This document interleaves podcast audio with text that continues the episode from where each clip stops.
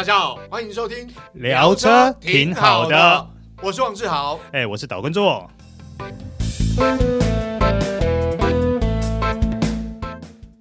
Hello，各位听众朋友，大家好，欢迎收听这一集聊车挺好的，哎，我是岛叔岛根座。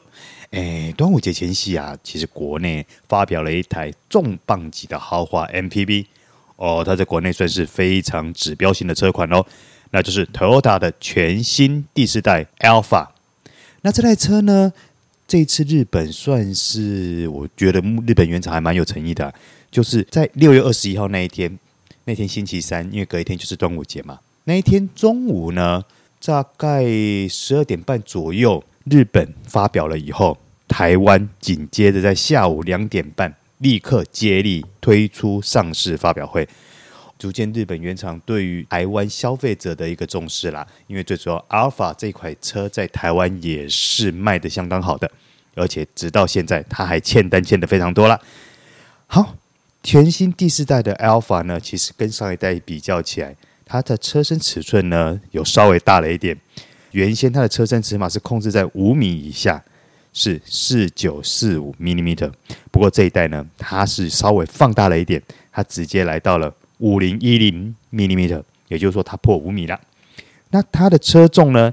也稍微增加了，来到了二三二零公斤。诶，二三二零公斤，老实说，这个重量真的不轻哦。所以 它本身车身尺码来说，它包含它的重，它本来就还算蛮雄壮威武的了。这一代的 Alpha 大改款的 Alpha 呢，如果你跟上一代比较起来的话，它除了外形变得更霸气。它的内装配备的丰富度还有质感，其实也都有明显提升。那所以说呢，第四代 Alpha 它调涨了二十三万，价格正式突破了三百万元大关，来到了三百一十五万。不过呢，它的外观跟内装都还极具卖相。再加上我们刚刚有提到，在这一代 Alpha 还没有发表之前，其实和泰光这台车欠单就欠了两千多张，没有办法交车。今天发表了以后，它年度的总配额，以今年二零二三的年度总配额也只有五百台的状况下，我相信呐、啊，如果想要买这台车的话，可能要尽早去排队，因为你想嘛，前面有一个两千多张的订单，就算呃一半以上转移过来好了，其实你还是得排非常久，因为以以今年来说就五百张订单，所以如果喜欢的话，还是尽早去排队吧。其实讲到 Alpha 这台车呢，导叔就觉得有一点点的，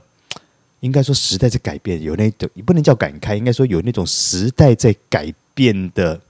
那种情绪存在。为什么呢？因为你像 Alpha 这种长达五米以上的车，这么大的一台车，其实早在比较早年一点、比较早期一点，大家都会觉得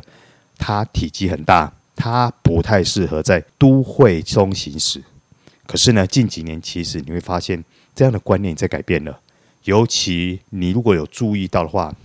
以台北市来说，哇，那尤其譬如说像东区或是一些其他呃商业地区比较繁盛的地方，哇，Toyota 的 Alpha 或者 Lexus 的 LM 几乎可以是说是充斥满大街。而且你会看到就是两个颜色，一个黑色，一个白色。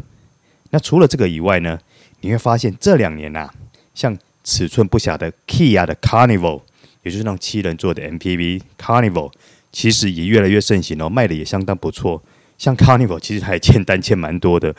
所以你会发现说，呃，现在的消费者对汽车的购买跟使用观念是正在改变的。好，不过回过头来说啦，呃，岛叔个人其实还蛮喜欢这类型的车子。为什么？因为它坐起来其实还蛮大，还蛮舒服，配备又好。当然啦，最主要是只要不是我开车的话，我觉得说坐在第二排，那真的就是一种非常好的享受了。好，第四代的 Alpha，它外观依旧承袭它上一代那种大气豪华的风格。如果跟上一代比较起来的话，你会发现上一代它还带了一点绅士风，不过这一代你就会觉得那种霸气就更外显了。为什么呢？因为最主要是它的水箱护罩，原先上一代大家可以记得嘛？它的上一代水箱护罩是那种方比较方正的，那水箱护罩跟头灯是分开两个不同的单元嘛。不过这一次呢，它整个水箱护罩就变得更外扩了，甚至于它把头灯、日行灯也纳在里面。那大家还记得，就是像 Alpha 它的水箱护罩，它是采用那种格状式的，不是一格，不是空格一格一格的哦，是凸出来那种一格一格浮凸式的。哎，你可以把它想象成，比如说像我们所吃的释迦啦之类的那种浮凸式的，一格一格出来的，那等于它的日行灯也是。透过这样一格一格一格的嵌在里面，所以它会跟水箱护罩是呈现一个完整感的。你会觉得你车头看起来非常的霸气。那再像它的头灯也是采用那种比较锐利式的造型，所以啊，它整个车头看起来就非常一体，然后又呈现出，嗯，我觉得说除了大气之外，又多了一点霸气。这是我对于这一代 Alpha 车头最直接的一个看法。好，那我们来讲到它的车侧部分了。它这次的尺码比上一代车身大了一点嘛，像我们刚刚讲的，它的车身尺码已经破了五米，所以它车侧看起来的话，你会觉得说它是一个修长的，它的线条是一个修长的。除了这个部分以外呢，它会刻意去从车头拉了一条肩线，然后大概到接近到 B 柱附近下切，然后再从后门那边再拉了一条折线，然后直接延伸到车尾，然后在那边再下切。门槛的部分也拉了一条折线出来，就这样简简单单的三条线条，你会觉得它的车侧是属于那种简洁利落，但是又有很有存在感。然后它搭配了一个十九寸的双色切削铝圈。这个十九寸的双色切削铝圈呐、啊，导叔个人是觉得它的视觉效果还蛮好的。最主要是它搭了这一个简简单的车侧线条的时候，更能够凸显出那种日式那强调那种简洁风的氛围出来。我觉得这个部分的营造，它算是做得还蛮好的。好，那我们来讲到车尾啦。Alpha 的车尾其实它跟上一代的造型或是一些理念就有点像啦。呃，它也是有一个。类双翼型尾灯造型，只不过呢，它这个类双翼型的尾灯，它里面的灯圆组呢，它长得跟车头的水箱护罩是有相呼应的，也是这样一格一格一格一格的。然后在这个双呃，在这个双翼的尾灯中间呢，它就是 Alpha 的字眼，把 Alpha 这样的字放在双翼的中央，这个 Alpha 的字上面就是 Toyota 牛头标啦。好，但是它的车尾有一个地方，我觉得设计的还蛮贴心的，那就是它在尾灯两侧，因为我们尾灯通常都会从尾门那边延伸过来到车侧的尾端嘛，它在两侧，呃，尾灯两侧的下面，它另外有设计了一个侧边的电动尾门启闭按钮，啊，这个有什么好处呢？因为最主要是像以 Alpha 这种车的尾门相当大。如果你曾经去开启过 Alpha 的尾门，你就会知道，当它电动尾门一开启的时候，你一定要往后退，因为它那一扇门是非常的巨大。你不往后退的话，你真的会被它打到。它现在设计了一个，就是车侧，就是在尾灯下面有一个隐藏的按钮，车侧的电动尾门启闭按钮，你按下去，它尾门就会自动开启，而且是两侧都有，两侧尾灯下方都有这样的一个设计。呃，我个人觉得还蛮贴心的啦。要不然以前 Alpha 的尾门每次一开，你都要不是不是往后传，不是往后走，要不然就是往侧边稍微闪一下。这一点我觉得他有在为使用者想到，也做了一个非常贴心的设计。那和上一代的车款相较呢，第四代的 Alpha 在车舱的质感上，还是配备方面都有很明显的进化了。那中控台呢，它也因应了时代的潮流，它用了一个。十二点三寸的数位式仪表，还有一个十四寸的中控台多功能荧幕。那这个十四寸的中控台荧幕呢，它内建无线的 Apple CarPlay 跟 Android Auto，也就是说，Android Auto 它这次也是无线的啦。好，然后除了这个以外呢，它在整个中控台设计，它是特别去强调大幅减少车里面的按钮。你大概唯一能看到按钮的，就是。除了你刚刚讲的这个十四寸中控台下方的一些简单的旋钮跟按钮以外，那第二个部分就是在排挡座的后方也有几个按钮。除此之外，全车的部分你几乎看不到多余的按钮。那当然，方向盘的按钮，那我们就另当别论啦。好，那除了这个部分以外呢，它在整个中控台的部分，它用了很多皮质的包覆，比如说你的副手座前方啦，或者是你的中控台鞍部，或者是两侧等等很多地方，它都去用皮子去做缝线跟包覆。你看起来会觉得说，嗯，它整个质感是真的提升蛮多的。好，那我们刚刚讲到说，它整个前呃第一排整个驾驶舱的一个设计，我觉得它还有一个非常厉害的部分，就是它的第二排跟第三排，也就是后座的乘坐空间的氛围设计，我觉得就做得非常好了。那首先你一进去，你会看到的就是它在车顶的部分配置了双全景天窗，中间呢就是一个长条状的，呃，算是控制面板吧。这个就有点源自于那个什么飞机座舱的一个概念。然后这个长条的控制面板呢，它的前端有十四寸的荧幕，好，可以提供第二排跟第三排呃做影音的那个视听的一个享受嘛。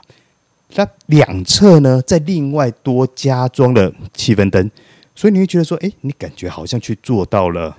哎飞机座舱的什么豪华舱或者是头等舱的感觉。这个氛围的营造，呃，导叔个人觉得说做的还蛮成功的啦。那当然，它的第二排还有一个很大的重点，就是它那两座座椅啦。那它这两座座椅呢，它除了说它刻意去留了一个中央走道的设计，就是我们俗称的那种 walk through 啦。这两个座椅它还是延续了以前的一个风格，很好做。你的腿部啦、背部、头部等等都可以做电动的调整。它这次的电动调整呢，它是透过在你的座椅的旁边，它有一个座椅位置的图像式的调整钮，所以你一看你，哎，我我我椅子要直一点，要倒一点，我的椅面要怎么调整，你只要透过那个直向式的调整，就可以轻松的做到。那除了这个部分以外呢，它还另外配置了一个无线的遥控器，左右两个椅子可配置一个。然后它牵在你的座椅扶手的前端，可是这个东西呢，嗯，它操作起来是很好用，因为它这个遥控器不是只可以控制座椅而已，它另外还可以控制什么呢？比如说灯光，还有遮阳帘，甚至于影音系统都可以透过这一支遥控器来做操作。但是这一支遥控器呢，它长得真的很像 iPhone，就大概一个手机这么大小吧。然后另外因为它是无线的，所以。哎，当下其实有很多记者、媒体朋友，大家都在讨论这个问题。这个东西很好用，但是未来它可能遗失的几率也蛮高的。可能一个不小心，有人误以为把它当成是自己手机带走啦，或者是说掉到外面去等等，都是有可能发生的状况。所以未来如果说哎有买第四代 Alpha 的话，在这个部分可能要稍微留心一点啦。那除了这个部分以外，我们既然提到配备嘛，它的后座。除了有这两张非常好坐的座椅，电动调整座椅，还有呃两个独立的全景天窗，甚至还有十四寸的影音荧幕，哦、等等之外，其实它还有什么配备呢？主要配备第一个四驱恒温空调，好、第二个它第二排还有一百一十伏的插孔，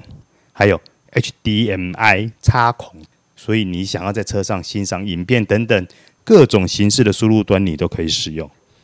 好，和上一代相同，呃，大改款的 Alpha 它这次搭载了一个二点五升引汽油引擎加 Hybrid 系统，同时它搭配了 CVT 的变速箱。不过不一样的是，它这次的中效马力从原先的一百六十三匹调整到两百五十匹，哦，这涨幅很大，这涨幅已经差不多高达五十三趴了诶，而且它动力部分呢？我们必须分两个部分来说了，因为它毕竟是有汽油引擎外加电动马达这两个部分组成嘛。那在汽油引擎的部分呢，它的它配的是二点五升汽油引擎，最大马力是一百八十八匹，扭力输出是二十三点八公斤米。好，然后在电的部分呢，它在前面跟后面各配置了一具独立的电动马达。前电动马达它最大的马力跟扭力分别是一百八十二匹跟二十七点五公斤米，后电动马达呢，它最大的马力是五十四匹跟十二点三公斤米，也因为它有前后各自独立的马达嘛，所以它配置了一个 e four 的电子式四驱系统。然后，因为它毕竟它配了一个四驱呃电子四驱系统，对于它的操控上，相信会有一定的注意、一定的帮助啦。那另外，它上一代的车款，我们跟上一代车款来相比较，大改款的 Alpha，它这次因为透过底盘的强化。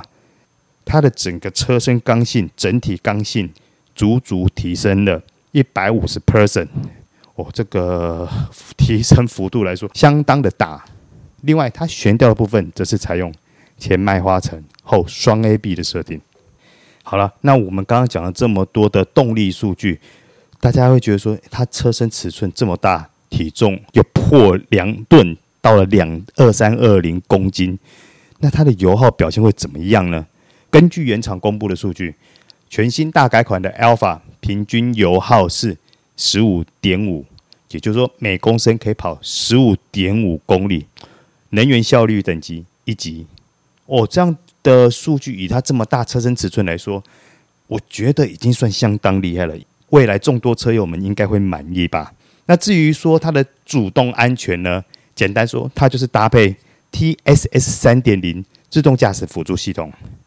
然后它这套系统就是达到 Level Two 的等级。简单说，它就是配备了 Toyota 主动安全的大全配。